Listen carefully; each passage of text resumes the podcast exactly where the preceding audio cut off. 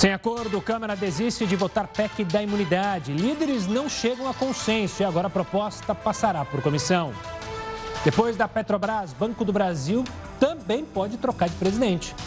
A pandemia completa um ano no Brasil e números só pioram. E ainda, a Anatel define as regras do leilão 5G.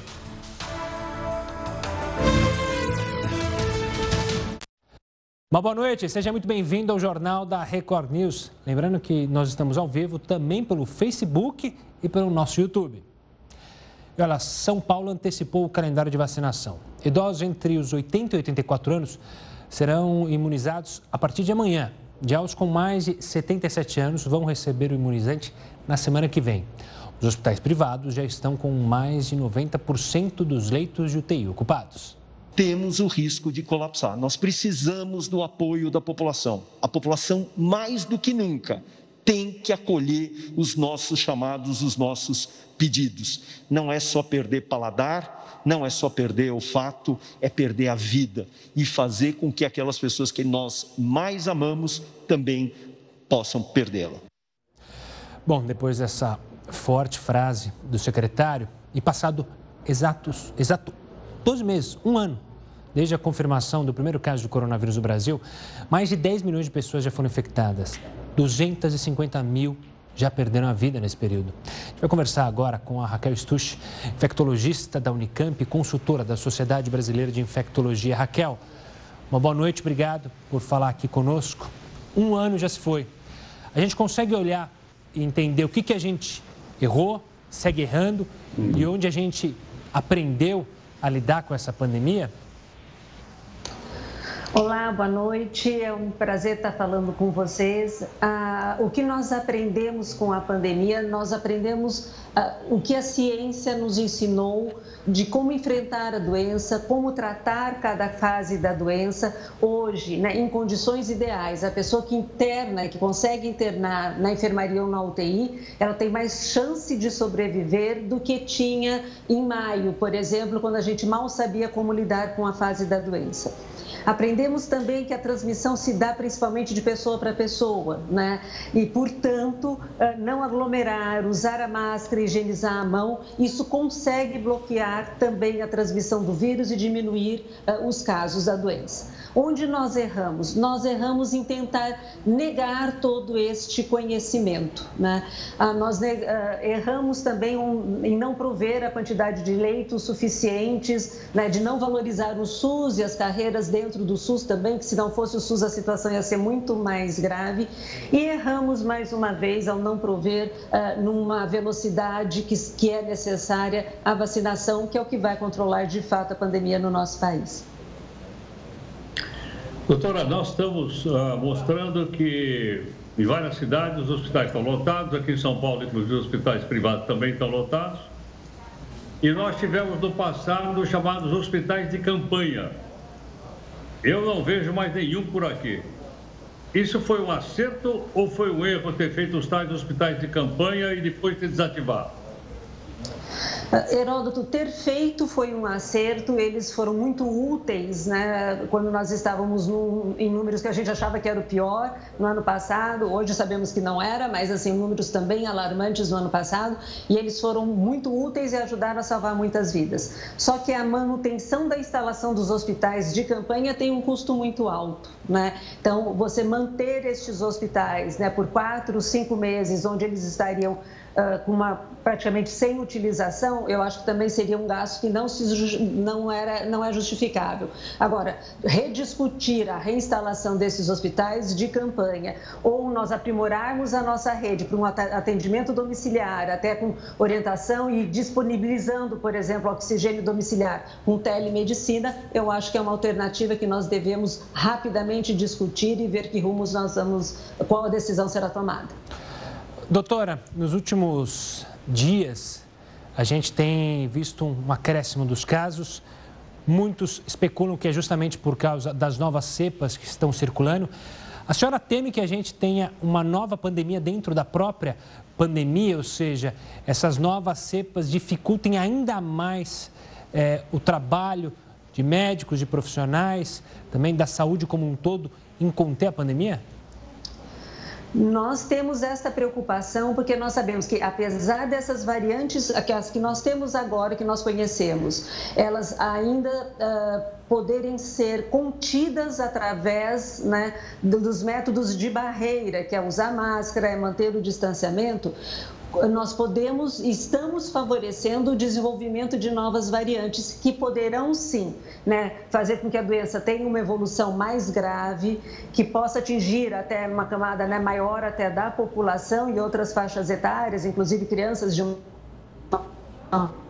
forma mais e também de novas variantes onde as vacinas não sejam mais eficazes. Então, esta é uma preocupação e por isso o apelo né, dramático e enfático de que as pessoas todas né, obedeçam e voltem a ficar em casa, voltem a não fazer aglomeração.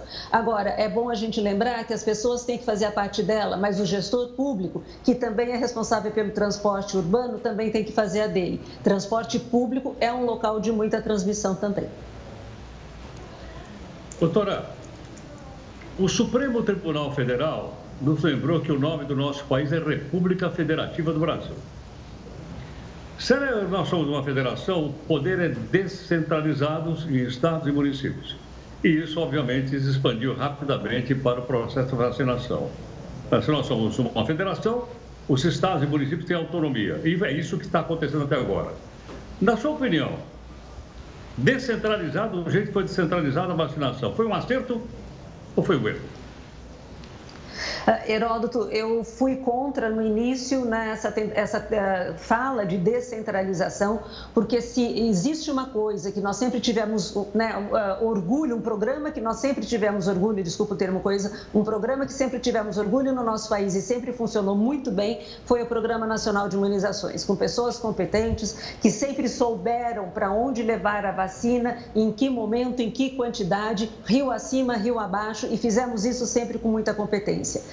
Entretanto, neste momento, onde nós não descemos, o governo federal, né, ele se nega praticamente a comprar as vacinas, eu, eu acho que neste momento eu sou favorável, sim, que os, que os municípios e os estados assumam essa responsabilidade e que os gestores municipais e estaduais sejam mais competentes né, na concretização da aquisição de vacinas para a população. Doutora, a gente sempre questionou muito é, a população em geral o SUS. Sem o SUS, você acredita que a gente estaria numa situação ainda mais desesperadora? Nossa, eu não tenho nenhuma dúvida disso. Né? Nós temos inúmeras falhas né, eh, no SUS, né? todos nós sabemos disso, mas eu acho que, acho que todos os brasileiros perceberam qual que é o papel e qual foi o papel fundamental que o SUS desempenhou nesta pandemia, né? não só uh, capacitando profissionais, mas uh, gerindo e atendendo e dando assistência para esses profissionais, uh, para esses pacientes também, na totalidade até dos leitos né, de atendimento dessa doença que, para aqueles que precisam internar, é uma doença desafiadora para todos nós. Sem dúvida nenhuma, o SUS foi primordial. Se os nossos números são trágicos hoje, eles seriam infinitamente piores se não fosse o SUS. Doutora, o mesmo Supremo Tribunal Federal que eu citei agora há pouco também decidiu que os estados podem comprar diretamente vacina, não precisa exatamente esperar da União. Então, o estado pode comprar, o município pode comprar e até as empresas privadas vão poder comprar. Isso é um acerto ou um erro? É, eu acho que da aquisição das vacinas, infelizmente, né, o que a gente espera é poder vacinar a população e que os gestores uh, estaduais e municipais sejam mais competentes, ou sejam competentes, porque o federal não foi nem um pouco para isso, no sentido de comprar vacinas e oferecer para a população. Em relação ao setor privado, eu acho que eu não, eu acho que ele pode, ele existe, ele é parceiro do setor público, né, especialmente na vacinação, sempre foi assim. Existem vacinas diferenciadas no setor privado que não tem na rede pública, pública, mas sempre foi de muita parceria. Eu acho que o setor privado ter vacina pode até aliviar um pouco o SUS, mas ter no setor privado não exime de maneira nenhuma né, que o poder público provenha vacina para a população. Doutora, eu vou voltar ao tema das novas cepas, porque muito se discutiu quando é, houve a explosão dos casos lá no Amazonas, sobre essa questão da transferência é, de pacientes, tirar do Amazonas, levar para outras regiões. O Brasil pode ter ajudado com que essa cepa fugisse do nosso controle? Olha, ah, sem dúvida nenhuma, naquele momento houve essa preocupação, mas acho que né, era necessário que houvesse essa transferência. Ao mesmo tempo, nós tivemos, independente dessa transferência que foi conhecida de todos nós e, né, e divulgada, nós tivemos inúmeras pessoas, famílias que vieram do norte do país já com diagnóstico da Covid, sem grande comprometimento, e vieram para o sul e sudeste na esperança de que se adoecessem mais gravemente, já estariam aqui e aqui a oferta de leitos era maior. Agora, independente disso, eu gostaria de lembrar aqui, em dezembro né, de 2019, janeiro de 2020, nós tínhamos um vírus recém-conhecido que estava concentrado em Wuhan, que fez o lockdown. Dois meses e meio depois, este vírus já estava nos sete continentes. E isso porque hoje nós podemos falar que era um vírus mais, o novo coronavírus era mais lerdinho na transmissão. Se hoje nós temos variantes que se transmitem muito mais facilmente, né? Eu acho que é impossível a gente não pensar que com o sem transferência de paciente, com, uh, certamente essas novas variantes estariam entre nós também no intervalo inferior a dois meses e não tem nenhuma dúvida de que todas nós temos todas as variantes entre nós. É só uma questão da nossa capacidade de diagnóstico delas. Tá certo. Doutora, Por favor, Heroto. Posso fazer uma pergunta rápida? Claro.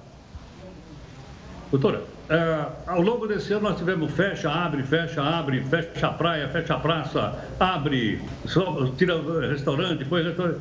E, no entanto, estamos de novo numa situação em que todo mundo agora está fechando porque o, os casos estão mais graves. Foi um erro isso ou foi um acerto?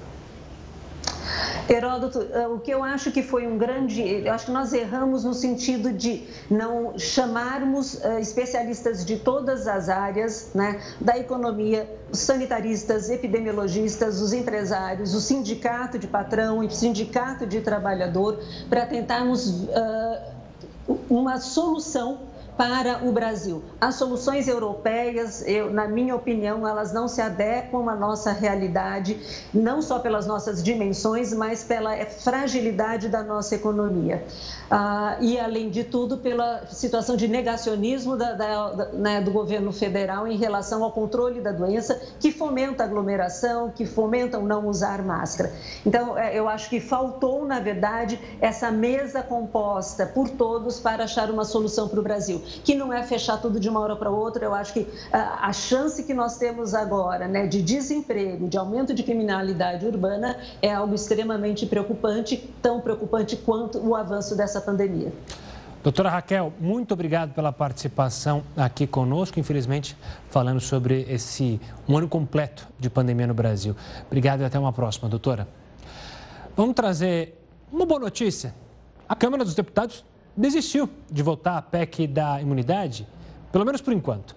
Os parlamentares não chegaram a um acordo e o presidente da casa, Arthur Lira, anunciou a criação de uma comissão, agora sim uma comissão, que é o que deveria ter sido feito, para o debate do tema na próxima semana. A proposta de emenda à Constituição cria na prática dificuldades para a prisão de deputados e senadores. A PEC foi levada ao plenário de maneira incomum, sem passar, como eu disse, por comissões. E logo após a prisão do deputado Daniel Silveira, você lembra bem. A medida é vista como uma resposta ao Supremo e uma forma de evitar novas ações do Judiciário contra o Legislativo. Os críticos apelidaram o projeto de PEC da impunidade. O Ministério Público Federal ouviu hoje o deputado Daniel Silveira, do PSL, sobre os celulares encontrados com ele na sede da Polícia Federal no Rio. O repórter Pedro Paulo Filho tem as informações. Boa noite, Pedro. Oi, Gustavo, boa noite para você, boa noite a todos. Olha, a defesa do parlamentar mudou a versão de que não sabia de quem eram os aparelhos. Dessa vez, o advogado de Daniel Silveira afirmou que o deputado sempre esteve com os celulares e que não houve pedido de entrega dos telefones apreendidos no último dia 18. Esse depoimento aconteceu aqui no batalhão prisional da Polícia Militar em Niterói, na região metropolitana do Rio. A Polícia Federal garante que houve revista no momento da prisão e que o deputado não portava nenhum celular. Bom, a APF instaurou um inquérito que está sob sigilo para apurar o que aconteceu. De Niterói, Pedro Paulo Filho para o Jornal da Record News. E a taxa de desemprego ficou em 13,9% no último trimestre do ano passado. Houve uma pequena queda em relação ao trimestre anterior. De acordo com o IBGE, a queda é atribuída à abertura de vagas temporárias no fim do ano. Ainda assim, mais de 13 milhões de pessoas estavam desempregadas entre outubro e dezembro de 2020. A taxa média de desemprego no ano passado, duramente afetado pela pandemia, ficou em 13,5%. É o maior em oito anos. Houve uma grande diminuição no número de trabalhadores com carteira assinada em 2020. 30 milhões e 600 mil trabalhadores tinham empregos formais. E o número de pessoas que desistiram de procurar emprego no ano passado chegou a 5 milhões e meio. São os chamados desalentados. Caminhoneiros entraram em greve em Minas Gerais e já falta combustível por lá. Você vê todos os detalhes no próximo bloco aqui no Jornal da Record News. A Universidade Federal de Minas Gerais vai desligar 22 estudantes que fraudaram o sistema de cotas da instituição. A decisão foi tomada pelo Conselho Universitário, que acolheu a recomendação de uma comissão disciplinar instaurada para apurar eventuais responsabilidades por uso irregular de cotas raciais para entrada na instituição de ensino. Além do desligamento dos alunos, outros sete serão suspensos por um semestre letivo. Nesses casos, o Conselho entendeu que não houve má-fé dos estudantes ao se autodeclarar negros. Ainda em Minas, em Belo Horizonte, motoristas enfrentaram fila para abastecer o carro. É que caminhoneiros que transportam combustível entraram em greve. Essa paralisação é por tempo indeterminado e começou à meia-noite. Desde a madrugada, longas filas se formaram em postos da capital e cidades da região metropolitana. Os caminhoneiros pedem a redução do ICMS, cobrado sobre o óleo diesel, de 15% para 12%. O governador Romeu Zema reclama da falta de diálogo e diz que a alta se deve à política de preços da Petrobras e não ao valor do ICMS. Com quase 100% dos leitos de UTI para a Covid-19 ocupados, o governo do Distrito Federal decidiu que a partir de hoje só vão funcionar os serviços essenciais. O repórter Alessandro Saturno tem os detalhes. Boa noite, Alessandro. Boa noite a todos. Olha, essas restrições, elas deverão valer por 14 dias, pelo menos esse prazo. A ordem é tudo fechado, menos os serviços essenciais, como mercados, farmácias e padarias. As restrições, elas começariam na próxima segunda-feira de forma parcial, mas o governo do Distrito Federal decidiu antecipar a medida, isso porque de ontem para hoje aumentou em 60% o número de pessoas infectadas com a Covid-19. A ocupação de leitos atingiu a marca de 98,22%. O governo promete reforçar a fiscalização para evitar aglomerações. Além disso, Câmara dos Deputados e Senado proibiram o acesso de visitantes ao Congresso Nacional. Um comitê da Agência Reguladora de Medicamentos dos Estados Unidos, a FDA, recomendou hoje a aprovação do uso emergencial da vacina produzida pela farmacêutica Janssen, no grupo Johnson Johnson. Esse imunizante teve 66% de eficácia contra a doença e ele é aplicado em dose única. Outra facilidade é que ele pode ser mantido em geladeira comum por até três meses. O relatório produzido pela comissão de especialistas será agora avaliado pela FDA, que deve então conceder, como já fez nos casos anteriores, a autorização para a aplicação do imunizante. Após essa confirmação, será a terceira vacina liberada para uso nos Estados Unidos, que já contam com doses da Pfizer e da Moderna. E apesar da vacina da Pfizer ser a primeira e a única a receber o registro definitivo aqui no Brasil, até o momento o governo ainda não negocia, já negociou, mas não comprou imunizante. O que tem por trás da briga da Pfizer com o Ministério da Saúde? Quem explica para a gente é o Heródoto Barbeiro. Diga lá, Heródoto. Gustavo, é uma briga contra cachorro grande. É. Daqueles cachorrão brabão. Você imagina o tamanho da Pfizer, que é a maior farmacêutica do mundo. E outra coisa, ela é uma empresa privada, ela tem acionistas. O que os acionistas dela querem é que ela venda as vacinas e fature para poder pagar o, o dividendo dos acionistas. Por este motivo, é que a Pfizer ela vende na seguinte condição: se você assinar um contrato dizendo que se acontecer qualquer coisa com alguém, ou se houver uma, ah, uma morte, ou se houver efeito colateral, ela não responde por isso. E se tiver qualquer briga com a Pfizer, você vai ter que brigar no foro contratado. Qual é o foro? Nova York, nos Estados Unidos. É por isso que está tendo essa briga com o Ministério da Saúde. Agora você vai dizer, bom, mas a Pfizer precisa ter, ter tanto cuidado? Precisa, sabe por quê, Gustavo? lá por volta de 1960, o laboratório alemão chamado Grünenthal lançou um medicamento chamado talidomida, que foi dada para centenas de mulheres grávidas pelo mundo. Uma quantidade imensa de crianças nasceram sem os braços, ou os braços atrofiados, ou braços que pareciam uma nadadeira. Até hoje, as pessoas têm processo contra o laboratório. São milhões e milhões de dólares que o pessoal tem inclusive aqui no Brasil. Eu li hoje um, um caso de uma médica que está lá, que, que, ela também sofreu essa, essa questão, está lá na briga. E, consequentemente, o laboratório trabalha só para pagar a, as indenizações. Então, é por isso que a Pfizer está dizendo, não, eu vendo só se vocês assinarem isso aqui para me livrar de qualquer demanda judicial. E se tiver demanda judicial, vai ser lá em Nova York. Então, a pergunta que eu gostaria de fazer, tá, pessoal todo que nos acompanha é o seguinte: e aí, quem é que tem razão? É a Pfizer ou é o Ministério da Saúde? Manda para gente aqui nas nossas redes sociais, né? Para a gente fazer aí uma cotação do que pensa o nosso povo. Boa, Heroto. Quem quiser participar, a gente está ao vivo no YouTube, está ao vivo também no Facebook, pode mandar mensagem por lá e também pelo Twitter com a hashtag JRNews. Daqui a pouco o Heroto volta e traz outros assuntos aqui para serem discutidos. Agora eu falo de uma mulher de 61 anos que morreu após receber um pulmão de um doador que estava infectado pela Covid-19. Esse caso aconteceu em Michigan, nos Estados Unidos, no final do ano passado e foi analisado por pesquisadores da universidade local. Três dias após a cirurgia, ela começou a apresentar os sintomas do vírus. Os especialistas do hospital, onde o transplante foi feito, estranharam, porque após a realização da coleta de secreção no nariz e faringe, o resultado deu negativo. Mas os especialistas alegam que não foram feitos testes do trato respiratório inferior, onde aparecem as doenças respiratórias mais graves. Os médicos afirmaram ser o primeiro caso desse tipo no mundo e alertam para a necessidade de fazer testes mais completos quando se trata justamente da doação de pulmões. A polícia resgatou um menino. Essa história é horrorosa. De três anos, menino de três anos, ele era mantido dentro de um barril em São Paulo. Não, não é reprise de um caso que aconteceu em Campinas. A gente vai te mostrar esse caso chocante e absurdo daqui a pouco. A gente está de volta. É, e vocês lembram da história do resgate do menino acorrentado em um torneio em Campinas? A gente mostrou isso aqui. E agora o Heraldo traz um outro caso, que infelizmente é parecido. É isso mesmo, Heraldo? Traz a informação aqui para a gente. Exa exatamente. Hoje, inclusive, vi as imagens que foram divulgadas na Record, mostrando agora um caso semelhante acontecido com uma criança de 3 anos que também estava colocada dentro de um barril. A criança estava desnutrida, estava estava com sede, completamente abandonado, e uma pessoa do conselho tutelar que pegou a criança no colo, ela estava levinha, tão bom que ela estava.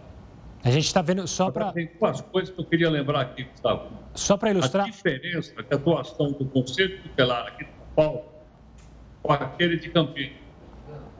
Aquele de Campinas já tinha sido algumas vezes notificado e não fez nada. Inclusive, o Ministério Público está no pé dele para ver por que é que ele comprou lá aquela criança do barril. Ela estava, inclusive, acorrentada no barril. E esse caso, que é pavoroso, né? São Paulo teve atuação do Conselho, Conselho Tutelar, e a criança foi levada ao hospital e depois ela qual vai ser o Agora, tem umas coisas, realmente, então, assim, tem gente ruim, tem gente muito boa. Aquele menino de 11 anos foi colocado no hospital, colocado no quarto, uma criança de 5 anos e o pai que estava internado. Eles pegaram toda a roupa que pediram para a criança de oportunidade. Vamos tentar retomar o contato com o Heródoto daqui a pouquinho, que está falhando, mas deu para entender a história. A história é absurda, a gente viu as duas imagens, né? É, do caso de Campinas, aqui no interior de São Paulo, e desse novo caso, e a gente espera que a justiça seja ágil para dar tranquilidade para essa criança. São apenas três anos para que ela possa ser realocada em uma família, que possa ser, quem sabe, adotada e possa ter uma vida normal, apesar é, desse choque que ela passou. A cena foi é cena desesperadora. Infelizmente, a gente tem que mostrar para você, mas como disse o Heródoto, né? Infelizmente tem gente muito ruim, mas também tem gente muito boa. E que bom que conseguiram retirar esse menino é, dessa família, que eu nem sei se pode ser chamada de família. Olha, a Polícia Federal apresentou hoje o resultado da perícia na barragem que se rompeu em Brumadinho há dois anos. A Virgínia Nalon tem as informações. E o que disse a perícia, Virgínia? Boa noite, Gustavo. A Polícia Federal concluiu que houve uma perfuração indevida na parte mais sensível do terreno. A ação realizada pela Vale para medir a pressão interna acabou desestabilizando a barragem, que já estava em processo de liquefação, que é quando os rejeitos mudam do estado sólido para o estado líquido. Segundo os peritos, foi o que provocou a tragédia que matou 272 pessoas e 11 ainda estão desaparecidas. Em nota, a mineradora diz que tomou conhecimento do laudo nesta sexta-feira e que só vai se manifestar nos autos do processo. De Belo Horizonte, Virgínia Nalon para a Record News. Olha, a prova de vida que aposentados e pensionistas têm que fazer para garantir o recebimento do benefício vai ficar mais simples. A partir de agora, tudo poderá ser feito pelo celular. Foto. A ida ao banco foi substituída por uma selfie. Tudo muito prático, tudo muito objetivo, bem fácil de você acessar, só com o CPF, com a senha. É fácil de baixar o aplicativo. Paulo é um dos 5 milhões e 300 mil aposentados que foram selecionados pelo INSS para fazer a prova de vida digital. Nessa nova versão, tudo é feito por biometria facial, o que dispensa o comparecimento na agência em que se recebe o benefício. Mais um detalhe importante: só pode usar o serviço quem já tem carteira de motorista e título eleitoral com registro da biometria. Para acessar, basta baixar o aplicativo meugov.br e seguir as instruções que aparecem na tela. O processo é finalizado com uma foto. A selfie será comparada com as fotos dos bancos de dados dos Detrans e do Tribunal Superior Eleitoral. Se estiver tudo certo, o sistema vai liberar o benefício automaticamente.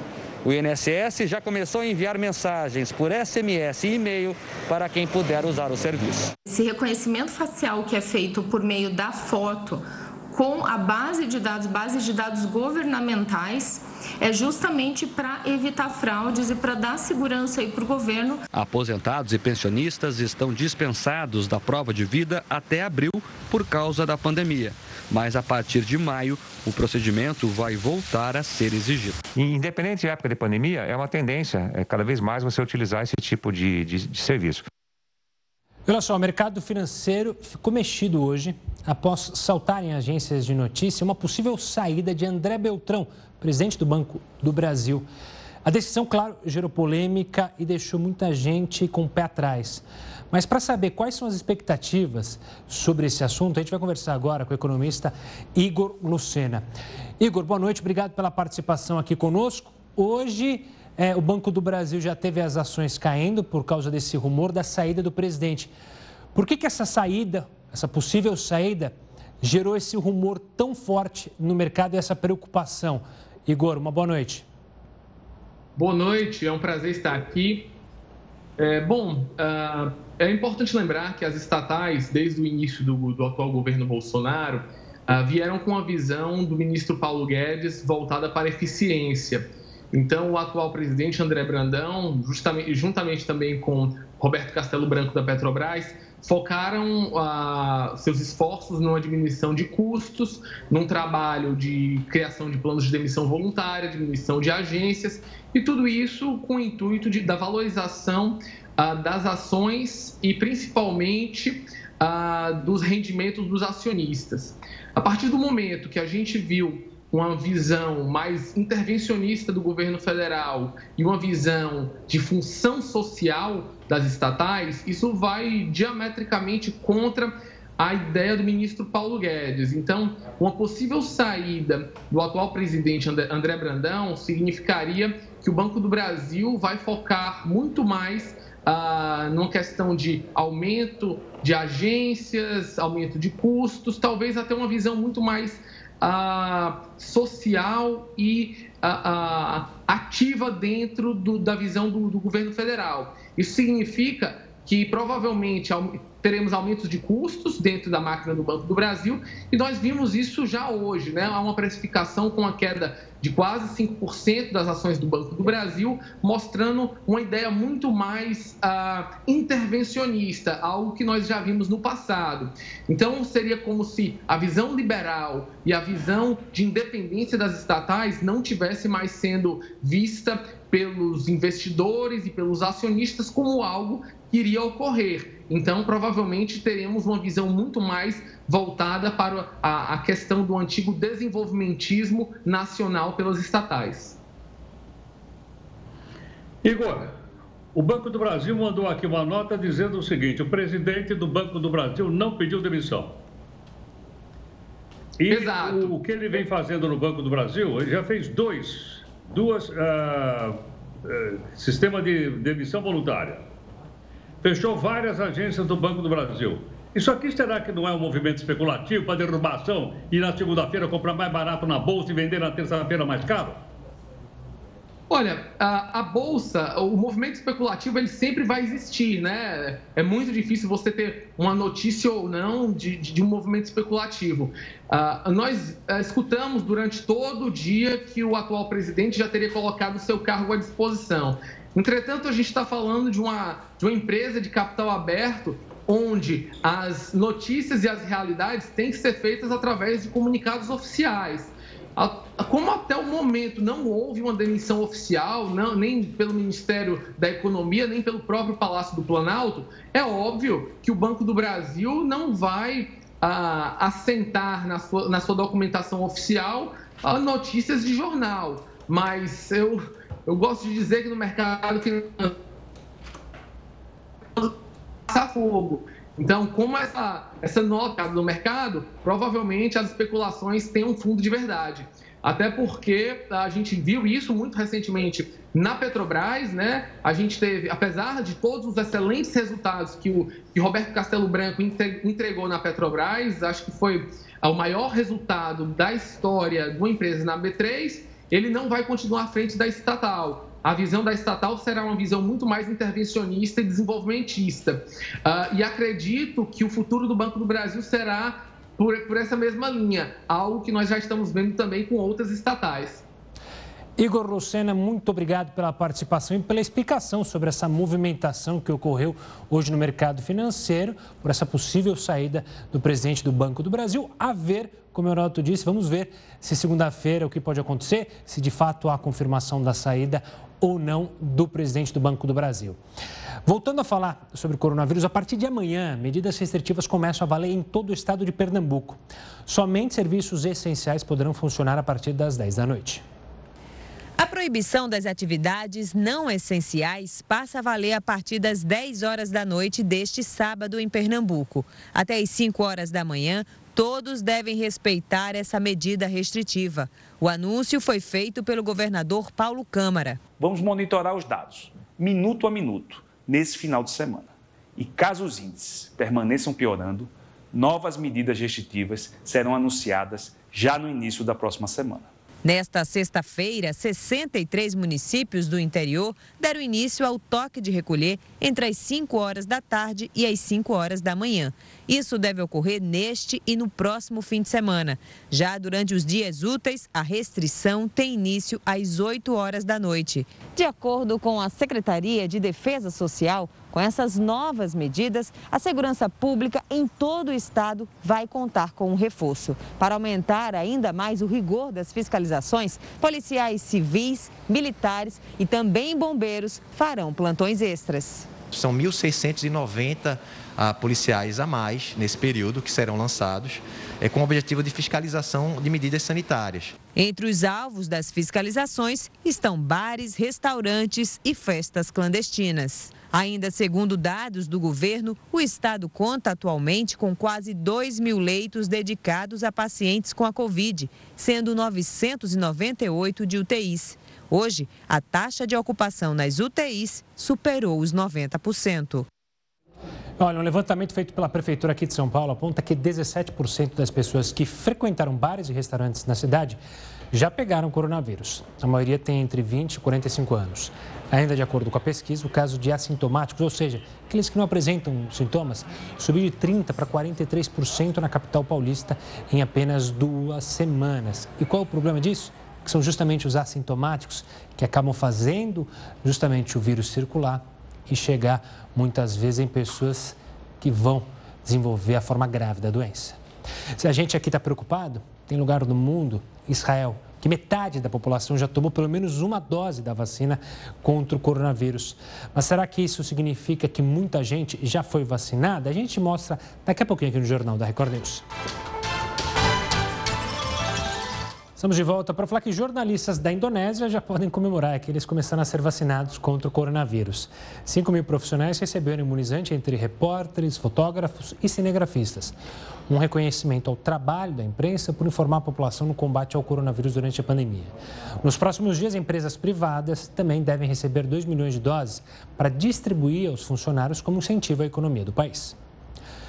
Já para os brasileiros, não houve carnaval, é bom lembrar. Só que em Israel, mesmo com as restrições, as crianças puderam se divertir durante as celebrações do famoso carnaval judaico. Veja só. Princesas, piratas e astronautas. As crianças de Israel se fantasiaram para as famosas comemorações do feriado de Purim, conhecido como Carnaval Judaico. Normalmente há festas em todo o país, mas esse ano, por causa da pandemia, desfiles e eventos foram cancelados. O governo israelense anunciou um toque de recolher noturno até domingo para conter a propagação do vírus. Mas apesar das restrições, crianças, pais e professores foram criativos, como esses meninos fantasiados de ligação por Zoom. Não são só as crianças que se fantasiam para o Purim. Adultos também. É uma tradição baseada em uma história da Bíblia. Conta como a rainha Esther intercedeu para salvar os judeus do antigo Império Persa de um genocídio. Judeus do mundo inteiro celebram a data com músicas, danças e comidas, uma tradição de 2.500 anos. Metade da população de Israel já recebeu a primeira dose da vacina. E as crianças, vestidas de bailarinas, animais e tipos de comida, estão começando a retornar às escolas após meses de distanciamento social. Você viu na reportagem, né, metade da população da Israel, de Israel já tomou pelo menos uma dose da vacina contra o coronavírus. O Heraldo vai contar para a gente agora, em, outras, em outros países, como é que está isso, se significa muita gente. Lá em Israel, se não me engano, são 4 milhões e meio é, de cidadãos que já estão ali vacinados. Diga lá, professor. Olha, eu moro aqui do lado da sinagoga. E aqui a festa do Purim também foi bastante animada. Encontrei várias pessoas daqui e tal falando da festa. Pena que eu, trabalhando aqui, não pude ir no jantar que eles me convidaram para ir. Eu não pude ir, porque estou trabalhando aqui. Agora, veja uma coisa, Gustavo, seria interessante a gente poder argumentar. Sem dúvida alguma, é, uma, é um sucesso de Israel, sem dúvida. Mas é o seguinte, a população de Israel é no máximo de 7 milhões de pessoas. Os 7 milhões de pessoas é metade da população da cidade de São Paulo. Só a cidade de São Paulo tem 12 milhões de pessoas. Israel inteiro tem 7 milhões. Outros países do mundo que são menores, eles estão saindo melhor na vacinação do que o nosso, que tem 210 milhões de pessoas e 8 milhões e 500 mil quilômetros quadrados para levar vacina. Só para a gente comparar uma coisa com a outra. Então vamos lá. É, vamos pegar o, ranking por milhão de habitantes. Por milhão de habitantes. Quem é que vacinou mais até agora? Os Estados Unidos, com 44 milhões de doses. Em segundo, o Reino Unido, com 18. Depois você vem a Turquia, para mim isso aqui foi uma surpresa. Olha o Brasil onde está. O Brasil está em quarto lugar. Nós não, por, por milhão de habitantes, nós não estamos mal no ranking, não, nós estamos bem na foto. É que, logicamente, nós queremos mais vacina, queremos mais pessoas, tudo, tudo bem. Mas a hora que a gente faz essa comparação aqui por milhão de habitantes, você veja o seguinte, que nós estamos apenas atrás dos Estados Unidos, Reino Unido, Turquia e depois vem o Brasil. Lá para baixo vem Canadá, vem Itália, vem Espanha, por aí afora, que são os países, inclusive, que por milhão não estão numa situação mais confortável do que a do Brasil. Agora, um outro dado importante também, a gente não gostaria de mostrar, mas infelizmente precisa falar, qual é? É aquele, Gustavo, que fala de mortes por 100 mil habitantes. Agora há pouquinho você lembrou que morreram mais de 250, estamos 251 mil pessoas mortas no Brasil, que é um negócio, é uma tragédia, sem dúvida alguma. Agora, vamos comparar essa tragédia com outros países do mundo. Onde é que o Brasil está nesse ranking? Dá uma olhada aí, ó. No número de, da tragédia, no número de mortes, o Brasil aparece em décimo lugar. Esses dados aqui são da John Hopkins University. Não são dados políticos, não, são dados técnicos, ok? Onde mais morreu até agora por 100 mil? Na República Tcheca. Olha o Reino Unido em segundo lugar. Agora há pouco falei da vacina, está em segundo lugar. Onde mais morreu? Em terceiro, a Itália. Em quarto, os Estados Unidos. Em quinto, vem a Hungria, que é um pequeno país também lá da Europa Oriental. E o Brasil aparece, então, em décimo lugar. Claro, nós gostaríamos que o Brasil aparecesse em vigésimo lugar. Mas é, a gente precisa mostrar também esses números, porque quando a gente pega só por números absolutos, a gente fica assustado. Né? E às vezes, em vez de ajudar a gente a levantar um pouco a nossa, nosso combate, a gente fica um pouco mais preocupado. Mas nesses dados mostram que né, nós estamos dentro do panorama global, nós não estamos mal, não, segundo os dados da John Hopkins University. Bom, Heroto, a gente volta a se falar na segunda-feira. Agora, um bom descanso e até segunda. Já que o Heroto falou de Brasil e vacina, o Brasil recebe amanhã insumos para a produção de 2 milhões de doses da vacina de Oxford. Uma aeronave vai trazer os insumos da China. Eles serão levados para a Fiocruz, onde os imunizantes então começam a ser fabricados. As vacinas serão distribuídas através do Programa Nacional de Imunização. O Ministério da Saúde informou que devem chegar insumos para produzir mais de 100 milhões de vacinas da AstraZeneca é, o prazo até o mês de junho. A Fiocruz, no Rio de Janeiro, vai ficar responsável pela produção desses imunizantes. O governo de Santa Catarina decretou bloqueio total das atividades nos fins de semana. Quem vai contar mais para a gente é o André Rode. Quais são as informações, André? Boa noite, Gustavo. Aqui em Santa Catarina, dois pacientes morreram à espera de leitos de UTI em um hospital em Xanxerê, no oeste do estado. Outros 28 doentes ainda aguardam vagas na mesma unidade. O governo decretou o bloqueio total das atividades nos próximos dois fins de semana. As restrições começam às 11 da noite de hoje e vão até às 6 da manhã de segunda. Ficam fechados o comércio de rua, shoppings, academias salões de beleza, bares, restaurantes e casas noturnas. Venda de alimentos só para entrega ou retirada no balcão. A regra também valerá para o fim de semana seguinte, entre 5 e 8 de março.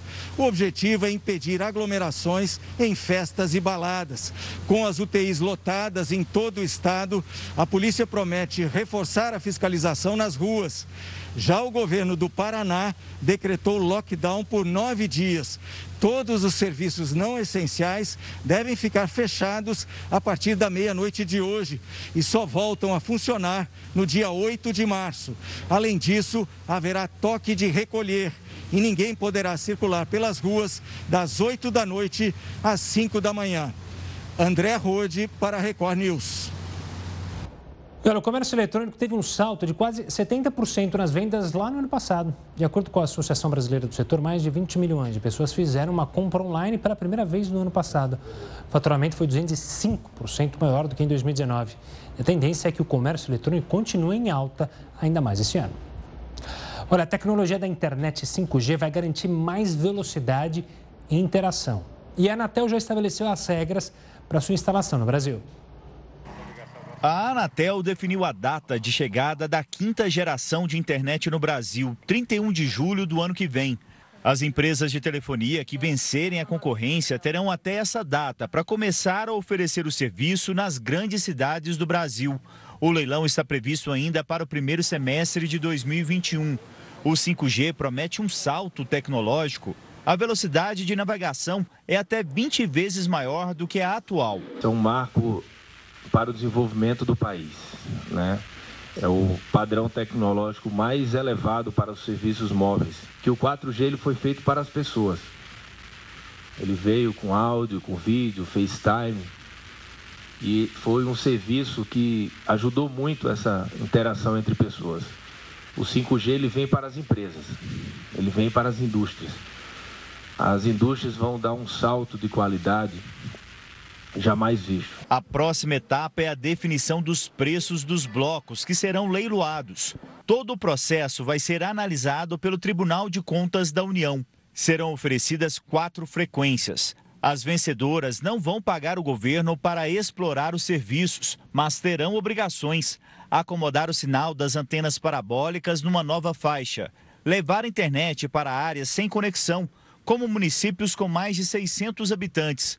E conectar 48 mil quilômetros de rodovias. A empresa que ganhar a faixa mais cobiçada ainda terá que fazer uma rede de fibra ótica na região norte e instalar uma rede privativa de comunicação 5G para a administração federal. A transição para o 5G, que é uma tecnologia que ainda está na sua primeira infância, mas vai continuar evoluindo assim como foi o 4G, é um catalisador de novas tecnologias como inteligência artificial, realidade aumentada, realidade mista. Estamos falando é, de uma rede crescente né, em termos de dispositivos. As regras do leilão não excluem o uso de equipamentos fabricados pela empresa chinesa Huawei, acusada de espionagem pelo governo americano. Suspeitas que nunca foram provadas. A estrutura atual, com itens fabricados pela empresa, também poderá continuar em funcionamento. E o Jornal da Record News fica por aqui. Tenha uma ótima noite. Se cuide, use máscara, preserve a sua vida e de quem você mais gosta. A gente se vê Segunda-feira, mas você segue bem informado com a Manuela Caiado e o News das 10.